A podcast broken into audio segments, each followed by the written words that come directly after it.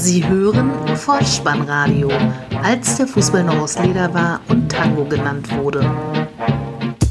Herzlich willkommen und hallo zum Vollspannradio, der Podcast unter dem Motto, als der Fußball noch aus Leder war und Tango genannt wurde. Mein Name ist Dirk, auf Twitter unter Vollspannradio und spike.dh unterwegs und ich begrüße euch ganz recht herzlich zur 153. Ausgabe des Vollspannradios, der VSR 127 mit dem Titel Die Morawetz-Frage, die Nachlese zum Spieltag Nummer 23. 27 Treffer in acht Begegnungen, Arbeitssiege, Kantersiege, zwei rheinische Karnevalsvereine punkten sogar auf fremdem Geläuf. Heimsiege in der Samstagskonferenz, Fehlanzeige, Außerdem sehen wir lustige Kabriolen des aktuellen und des zukünftigen Bayern-Torhüters und zwei ernüchterte Seitenliniensteher lobpreisen augenfällig das spielerische Element, statt schlicht schnöde Zähler einzufahren. Gute Unterhaltung. Die Momente des Spieltages. Die Weltstadt mit Herz lädt am Freitagabend um 20.30 Uhr unter Flutlicht zum Spiel FC Bayern München gegen den SC Paderborn ein. Halbzeitstand 1 zu 1, am Ende 3 zu 2, vorausverkauft 75.000 Zuschauern. Herr Schmidt aus Stuttgart an der Pfeife. Das Spiel beginnt mit einem klaren Paderborner Abseitstor in Minute 4 und in der achten sehen wir die erste Chance der Münchner nach einer Flanke von Startelf-Debütant Adrio Sola köpft Lewandowski knapp vorbei. Sein Mannschaftskollege Serge Gnabry macht es in der 25. nach einem Ballverlust von Pröger am eigenen Strafraum besser. Nach einem Dribbling ein Schuss mit links ins lange Eck 1 zu 0. Kommen wir zum Nationaltorwart Manuel Neuer. Riskantes Spiel, fast liberoartig klärt er immer wieder heikle Situationen, meist erfolgreich. Damit auch schon aufgefallen in der Vorwoche gegen den ersten FC Köln. An diesem Abend jedoch misslingt ein solcher Strafraumausflug in der 44. Spielminute. Ein Steilpass von Strodig findet Srebeni und der tunnelt Neuer, umkurft Alaba und schiebt zum 1 zu 1 ein. Nun ist es natürlich einfach im Nachhinein zu sagen, ich habe mir schon immer gedacht, na wenn das mal schief geht, so auch natürlich in diesem Moment. Dann dachte ich aber sofort, besser in einem Spiel gegen Paderborn als in der Champions League. Das soll ja auch schon vorgekommen sein. Grundsätzlich bin ich allerdings der Meinung, ein Torhüter heißt Torhüter, weil er in erster Linie das Tor hüten soll. In der ersten Minute der Nachspielzeit, 45 plus 1 also, ein Tolisso-Schuss von Strodig noch an die Latte gelenkt und dann ist erstmal Halbzeitpause. Nach dem Seitenwechsel hat der SCP-Keeper Zingerle seinen starken Moment. In der 53. rettet der gebürtige Münchner zweimal gegen Robert Lewandowski. In der 70. ist er dann aber machtlos. Ballverlust von Strodig, der auch das Laufduell gegen Gnabry verliert. Die Hereingabe verwandelt Robert Lewandowski zum 2 zu 1. Die Ostwestfalen bleiben weiter im Spiel und kommen abermals zum Ausgleich. Zunächst vertändelt Michel allerdings einen Konter in der 71. Vier Minuten später macht er es dann aber besser. Ein erneuter Schnellangriff über Antwi Ajay und Jastremski. Neuer Wert noch ab vor die Füße von Michel. Der schiebt ein 2 zu 2, 75. Der Matchwinner heißt aber ein weiteres Mal in dieser Spielzeit Robert Lewandowski in Spielminute 88. Gleiches Muster. Querpass von Gnabry, Torschütze Robert Lewandowski, 25. Saisontreffer 3 zu 2, vorbei. Drei Punkte aus der Kategorie Arbeitssieg darauf angesprochen, sprach Neuer nach dem Spiel von etlichen Personalwechseln und anderer Formation. Ich weiß ja nicht immer, wenn ich sowas im Zusammenhang mit dem FC Bayern München höre, denke ich an Hitzfeld, Rummenige, an Rotation und an den legendären Spruch, Fußball ist keine Mathematik. Bundesliga-Konferenz, Samstag 15.30 Uhr. Mönchengladbach, Gastgeber für die TSG 1899. Hoffenheim zur Halbzeit führen die Borussen mit 1 zu 0 vor 50.250 Zuschauern. Der unparteiische Herr Felix Brich aus München. Am Ende steht es Remis 1 zu 1. Frühes Tor für das Rose-Team. Nach einem Eckball prallt der Ball zunächst an den Körper von Tyram. Von dort zu Ginter, zentrale Position, 14 Meter Torentfernung. Er zieht ab. Der Ball noch abgefälscht, landet zum 1 zu 0 im Netz. Die TSG in den ersten 30 Minuten nicht schlechter als der Gastgeber, aber offensiv zu harmlos. Die Gladbacher tonangebend, immer wieder durch Player und Tyram mit gefährlichen Situationen und verdienter Halbzeitführung. Halbzeit 2, Spielminute 74, Handspiel des Hoffenheimers Hübner. Dummerweise steht er dabei mit einem Fuß auf der eigenen Strafraumlinie. Es gibt Handelfmeter nach Videobeweis. Player tritt an, aber Baumann pariert. Die nächste Möglichkeit, ihre Führung auszubauen, hat die Fohlen 11 in der 83. Spielminute. Eine Kontersituation über Stindel, Player und Tyram. Dann kommt der Ball über Nordfall zurück zu Player. Der trifft zum 2 zu 0. Denkste, zählt nicht. Video Assistant Referee sagt, vor Beginn des Schnellangriffs spielte Wendt, der Gladbacher, im Liegen den Ball mit der Hand. Es werden in dieser Partie insgesamt sieben Minuten nachgespielt. In der zweiten Minute der Nachspielzeit, 90 plus 2 also, kommt die TSG 1899 Hoffenheim letztlich zum verdienten Ausgleich. Eckball von Rudi Baumgartner verlängert per Kopf zu Lucas Riberio und der Joker drückt den Ball aus kurzer Distanz im rechten Eck über die Linie im ersten Bundesligaspiel, das erste Bundesligator. Zu bemerken ist noch, dass einige Gladbacher Fans ein Plakat hissten, das Dietmar Hopp im Fadenkreuz zeigte.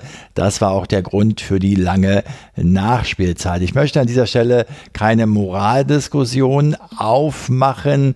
Ich möchte vielmehr die Äußerung von TSG-Trainer Alfred Schreuder nach dem Spiel beleuchten. Ich halte es für durchaus legitim, dass Alfred Schreuder seinen eigenen Chef verteidigt. Allerdings die Worte, die er dafür wählt, finde ich schon sehr bemerkenswert. Er sagte, wenn das nicht weggeht, gehen wir einfach heim. Dabei wären ihm auch die drei verlorenen Punkte, in diesem Fall gegen Borussia Mönchengladbach, egal gewesen. Ganz ehrlich, ich warte auf den Moment, wo einmal eine Bundesligamannschaft aus welchen Gründen auch immer den Rasen verlassen wird und bin sehr gespannt, wie sich dann die DFL oder der Bezahlsender dazu verhalten wird. Friedhelm Funkel schon einige Zeit passé und nun bat auch noch Sportvorstand Lutz Pfannenstiel um die Auflösung seines Vertrages zum Saisonende und dennoch gewannen die Fortunen beim SC Freiburg nach einer 1 zu 0 Halbzeitführung überzeugend mit 2 zu 0 vor ausverkauft 24.000 Zuschauern im Breisgau der Schiedsrichter aus Osnabrück, Herr Willenborg. Es ging schon nicht besonders gut los für den SC Freiburg. Ein Eigentor von Günther nach einer Hereingabe von der linken Seite in Spielminute 4. Allerdings entscheidet der Schiedsrichter, dass der Düsseldorfer Zimmermann Günther strafbar bei dessen Eigentor beeinflusst hätte. Es bleibt noch beim torlosen Unentschieden. Die Fortuna weiter zielstrebig und äh, druckvoll. Karaman, Hennings, Spolo kann mit Fußabwehr zur Ecke klären in Minute 35.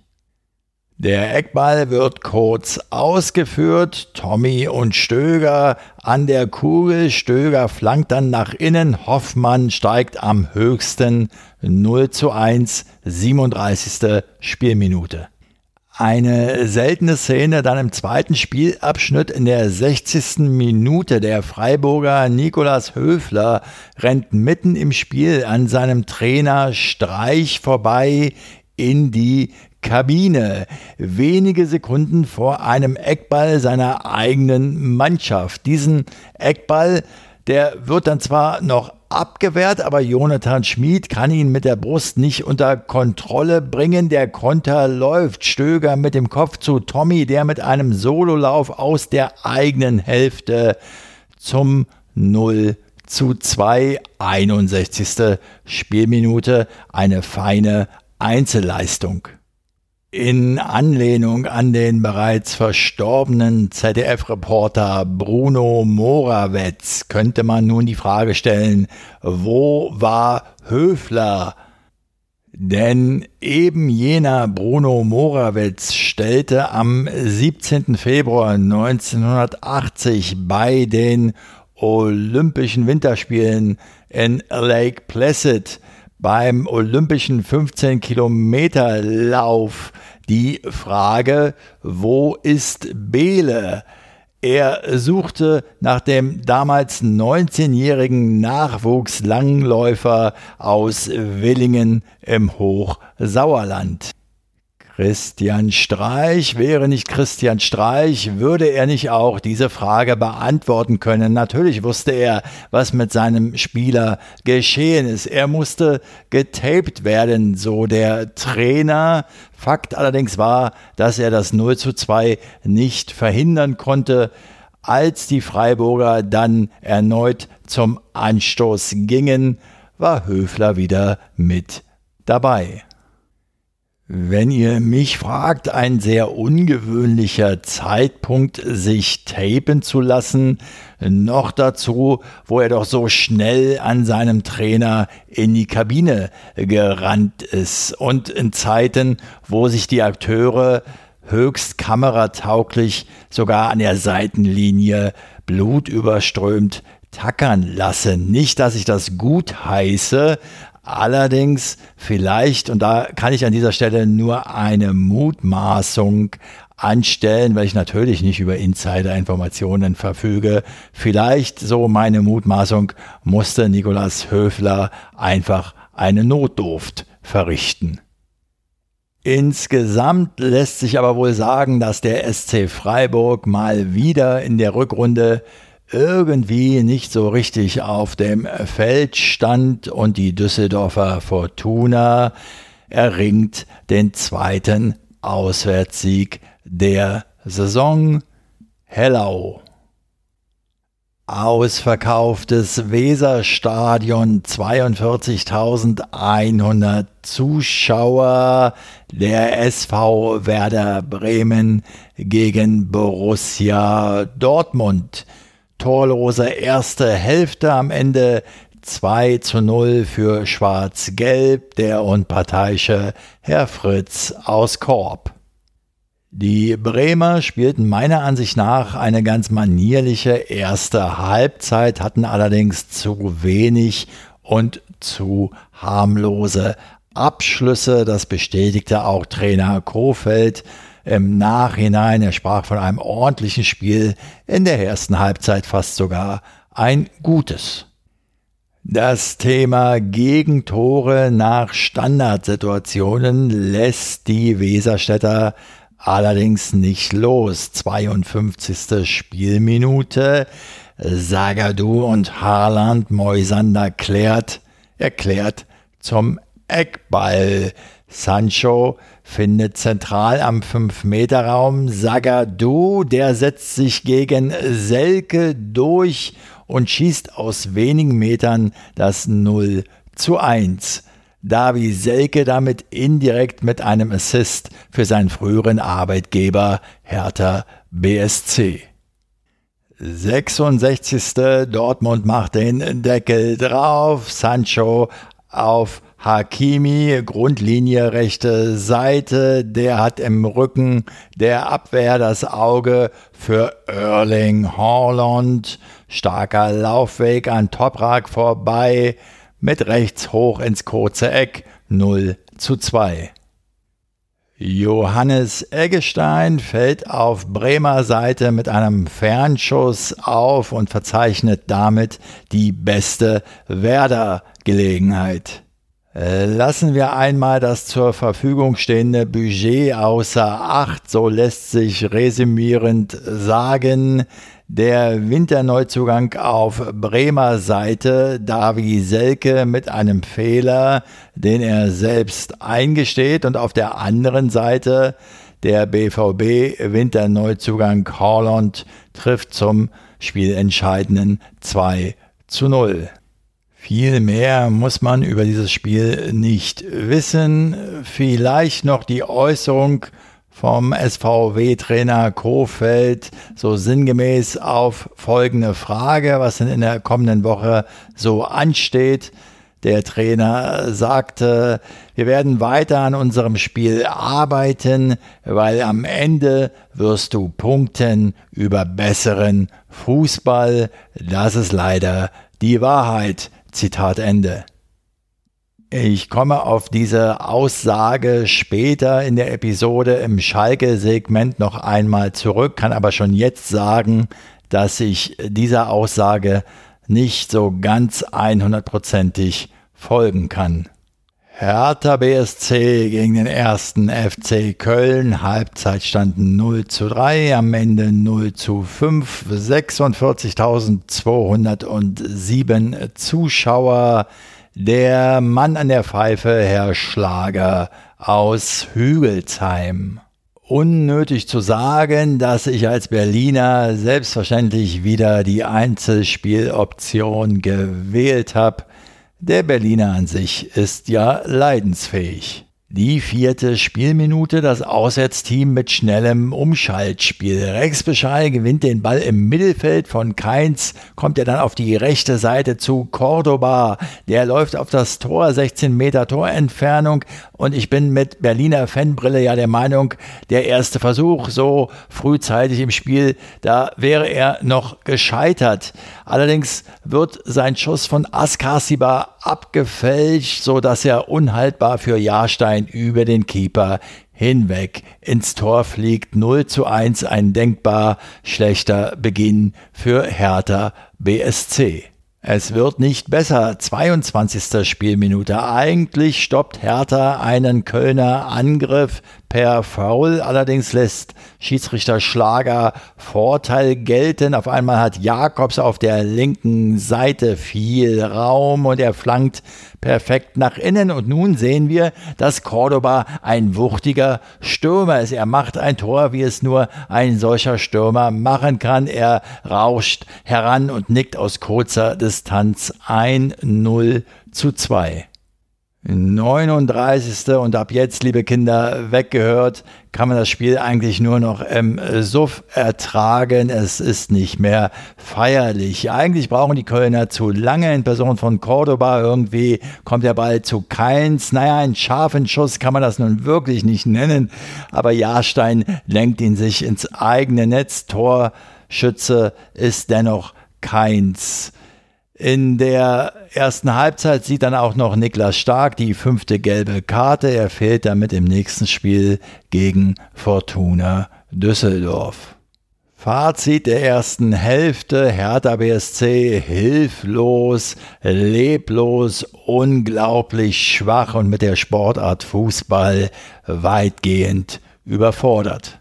Zum Wiederanpfiff kommen Darida für Meier und Luke Bacchio für Cunha und der erste FC Köln mit weiteren Chancen, zum Beispiel durch Keins. Hertha-Fans aufgepasst, ein Freistoß von der linken Seite, Kopfball von Grujic, aber Endstation Horn und noch einmal der Neuzugang Piontek von rechts, allerdings harmlos Horn kann entschärfen. Das Muster bleibt gleich. Erneuter Konterangriff der Geisbock 11. 62. Minute. Rex Bescheid durchs Mittelfeld für Keins. Rechts im Strafraum 14 Meter. Torentfernung ins rechte untere Eck 0 zu 4.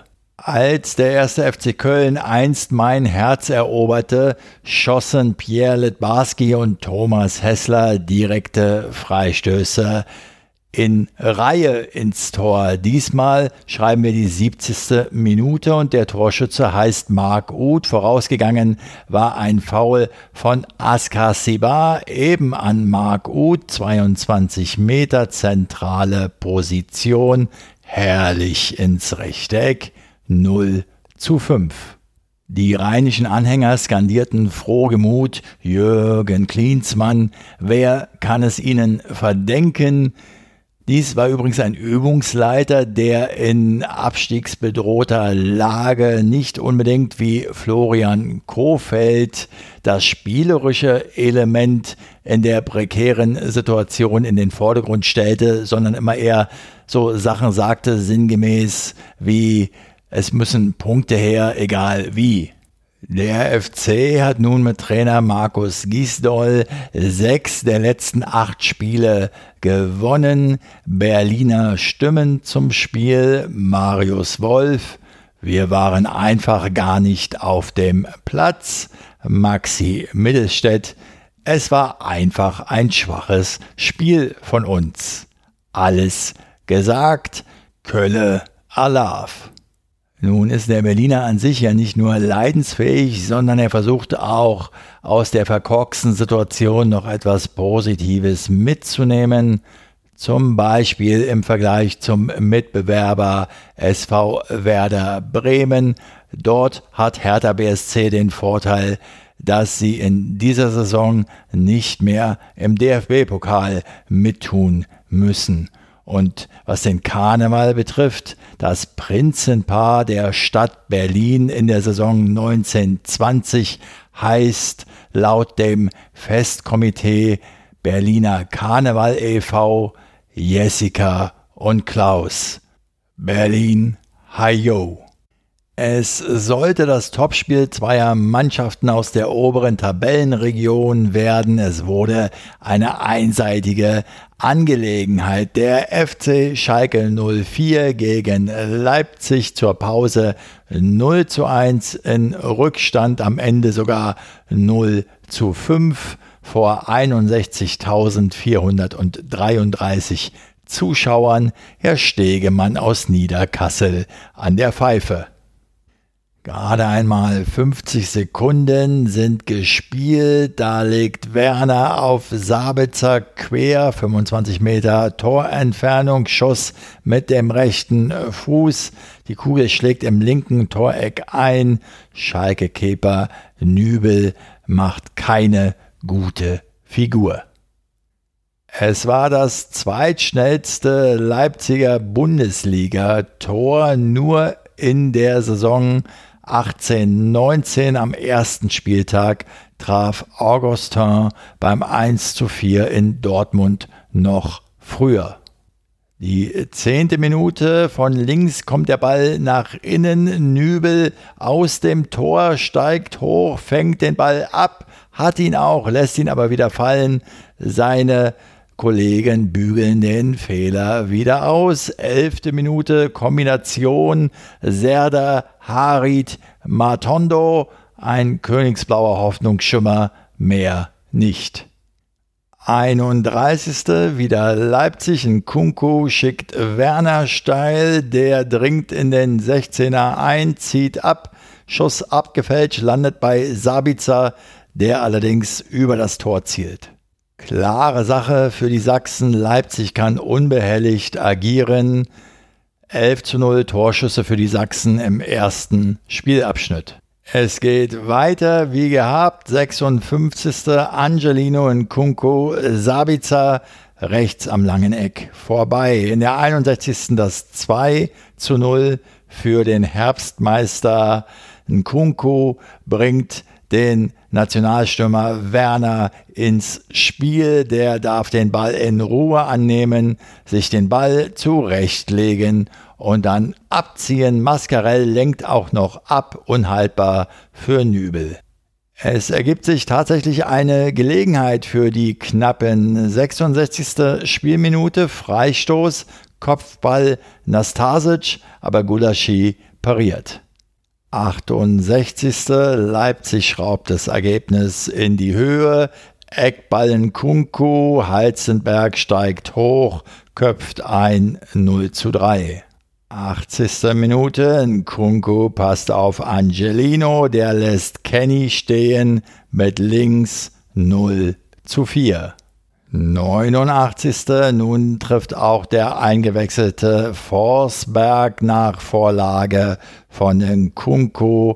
Endergebnis ein schöner Linksschuss 0 zu 5.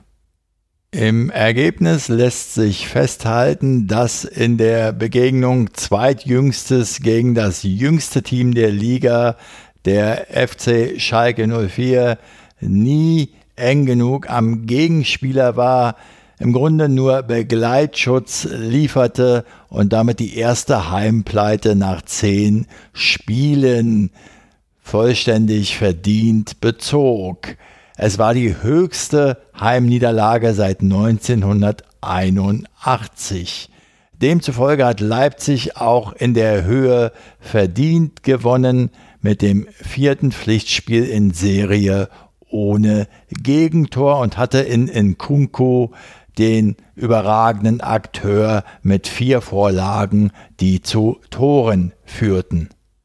Ich hatte ja versprochen, dass ich noch einmal auf die Aussage von Werder Bremen Trainer Florian Kofeld zurückkommen werde. Jetzt im Zusammenhang mit einer Wortspende von Schalke Übungsleiter David Wagner, der angesprochen auf die Gefahr des Weiterabrutschens in der Tabelle entgegnete, wir wollen weiter punkten, aber vor allen Dingen wollen wir erstmal wieder dafür sorgen, dass wir besseren Fußball spielen. Ich sehe da durchaus eine Parallele zu Werder-Trainer Florian Krofeld, der ja auch das spielerische Element in den Vordergrund stellte und finde das deshalb so bemerkenswert, weil beide Übungsleiter an diesem Wochenende mit ihren Vereinen eine Niederlage einstecken mussten. Im ersten Sonntagsspiel bezwang Bayer Leverkusen den FC Augsburg mit 2 zu 0. Zur Pause hatte es bereits 1 zu 0 gestanden. 23.703 Zuschauer aus Bremen, der unparteiische Herr Jablonski. Bayer Leverkusen jederzeit Herr der Lage, die Fuggerstädter allerdings am Anfang mit Pech. 20. Spielminute, ein Fehler von Tapso Bar, den er allerdings mit unlauteren Mitteln stoppt, indem er den Ball auf dem Boden liegend mit der Hand abfängt. Der Schiedsrichter gibt nur die gelbe Karte. Niederlechner wäre wohl durch gewesen. Über Rot hätte man nachdenken können.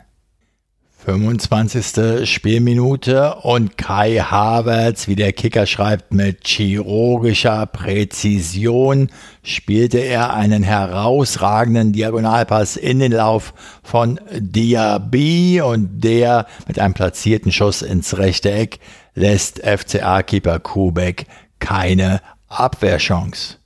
59. Spielminute. Bender legt per Kopf für Amiri auf und schickt ihn mit Ball auf die Reise. Der läuft über das halbe Feld. Die Augsburger Hintermannschaft weicht immer weiter zurück greift ihn einfach nicht an, so zieht er ab 2 zu 0. In der 65. hätte Kai Havertz fast das 3 zu 0 machen können. Er trifft aber nur die Latte.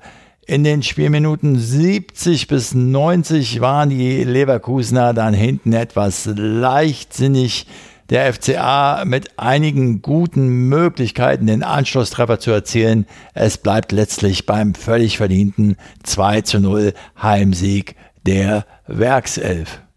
Damit steht fest, auch im 18. Versuch kann der FC Augsburg gegen Bayer Leverkusen einfach nicht gewinnen.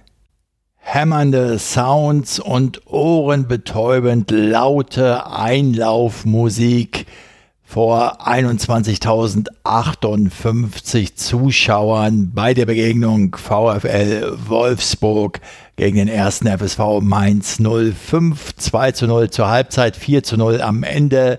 Der Schiedsrichter Herr Kortus aus dem schönen Röthenbach an der Pegnitz.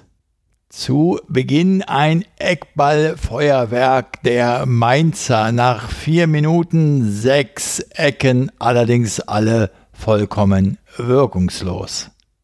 21. Spielminute des Sanchos von Brekalo, der mit links trifft. Mainz-Keeper Zentner ist noch mit der Hand am Leder, kann es allerdings nur ans Aluminium lenken. Von dort fliegt es ins Tor. Die Führung für die Wölfe. Kurz vor dem Halbzeitpfiff 45. das 2 zu 0. Daniel Ginczek in der ihm eigenen Art mit großer Durchsetzungsfähigkeit auf der linken Seite an Pierre Gabriel vorbei. Sein Schuss von Brumer noch abgefälscht für den Mainzer Torwart Zentner. Nun reagiert er aber dennoch gut und versucht an das Leder zu kommen. Sein Mitspieler Niakate will allerdings auf der Linie das Spielgerät wegschlagen, verstrickt sich mit seinem eigenen Keeper, zieht nicht voll durch, so klärt er nur halbherzig. Steffen am zweiten Pfosten ist der lachende Dritte und kann ganz entspannt einköpfen. 2 zu 0. Mit welcher Taktik auch immer die Rheinhessen in den zweiten Spielabschnitt auf das Grün geschickt wurden.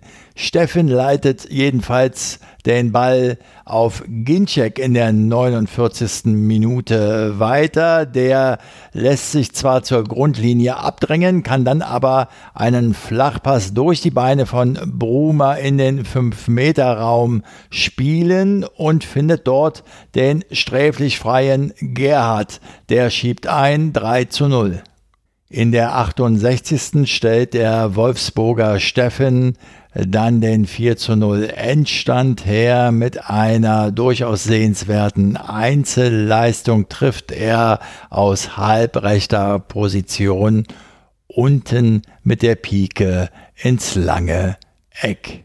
Schlussendlich waren die Mainzer über die gesamte Partie hinweg einfach zu passiv der rein hessische Mainzer Karnevalsclown also leichte Beute für die torhungrigen Wölfe.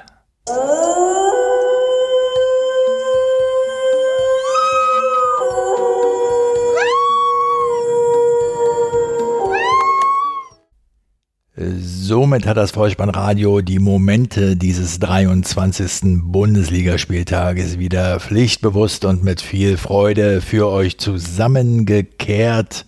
In der oberen Tabellenregion wurde zuverlässig gepunktet. Die Samstagskonferenz fand ohne Heimsieg statt. In Gelsenkirchen und Bremen wurden Trainerfloskelparallelen deutlich. In der Vorwoche waren sämtliche Bundesligamannschaften international in der K.O.-Runde erfolgreich, jedoch aufgemerkt, es waren nur die Europacup-Hinspiele. Die Rückspiele fehlen uns noch. Weil das Vollspannradio nach wie vor ein ausgewiesener Montagsspielgegner ist, fehlt uns ebenso das Spiel Eintracht Frankfurt gegen den ersten FC Union Berlin. Schade in diesem Fall, jedoch ich verweise auf die Vereinspodcasts Textilvergehen und den Eintracht Podcast. Grüße an dieser Stelle. Was uns darüber hinaus jetzt noch fehlt, ist die Vorschau auf den kommenden Spieltag, wieder in Form eines Toto-Tipps. Dabei steht die 1 für Heimsieg, die 0 für Unentschieden und die 2 für Auswärtssieg. Auf geht's. Der Toto-Tipp. Der 24. Bundesligaspieltag startet am Freitagabend um 20.30 Uhr mit der Begegnung Fortuna Düsseldorf gegen Hertha BSC 1. Samstag dann Borussia Dortmund empfängt den SC Freiburg 1. Der erste FSV Mainz 05 spielt gegen den SC Paderborn 1. Der FC Augsburg ist Gastgeber für Borussia Mönchengladbach 2. Die TSG 1899 Hoffenheim im Heimspiel gegen den FC Bayern München 2. Im Samstagabend Topspiel dann der erste FC Köln gegen den FC Schalke 04 0.